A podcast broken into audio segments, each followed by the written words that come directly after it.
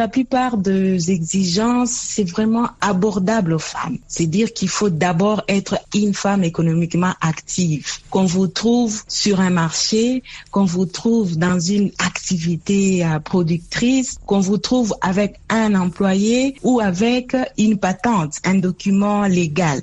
Et il y a même des programmes pour lesquels la patente n'est pas exigée. Cependant, il faut avoir le courage de suivre les procédures. C'est dire qu'il faut participer à des formations en entrepreneuriat, élaboration de plan d'affaires, accès au financement, mise en réseau avant de pouvoir bénéficier des subventions et même être constitué en coopérative pour pouvoir voler de ses propres ailes, mais avec le soutien d'autres femmes entrepreneurs. Comment mettre en forme un projet? Quels sont les éléments essentiels à faire figurer dans un plan d'affaires? Pour monter un plan d'affaires, il faut avoir une vision. C'est-à-dire qu'est-ce que je vais faire, qu'est-ce que je vais apporter comme solution aux problèmes dans mon entourage. Ensuite, fixer les objectifs à court terme, c'est-à-dire d'ici trois ans, où est-ce que je vois mon entreprise. Et également, il faut toujours se faire accompagner pour les personnes qui n'ont pas toutes ces compétences. Aujourd'hui, il y a des incubateurs qui sont payants, mais qui accompagnent toute personne ayant une idée. Après ça, il faut parler de soi. C'est-à-dire, quand on est entrepreneur, on a un background, on a une histoire avec l'idée idée qu'on veut lancer. Il faut mettre ça en avant et songer à avoir des ressources humaines qui vont aider parce qu'on n'a pas toutes les compétences, peut-être en comptabilité, en fiscalité, en ressources humaines.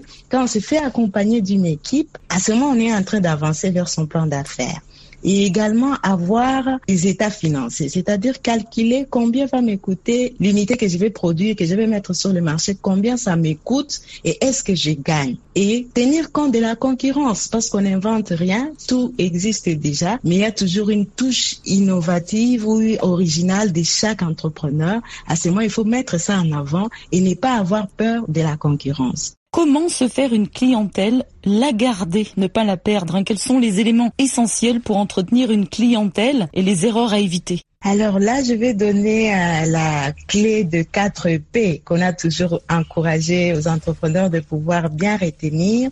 Donc, il faut bien présenter son produit, les premiers P. Donc, faire une bonne étude du marché avant de lancer son produit.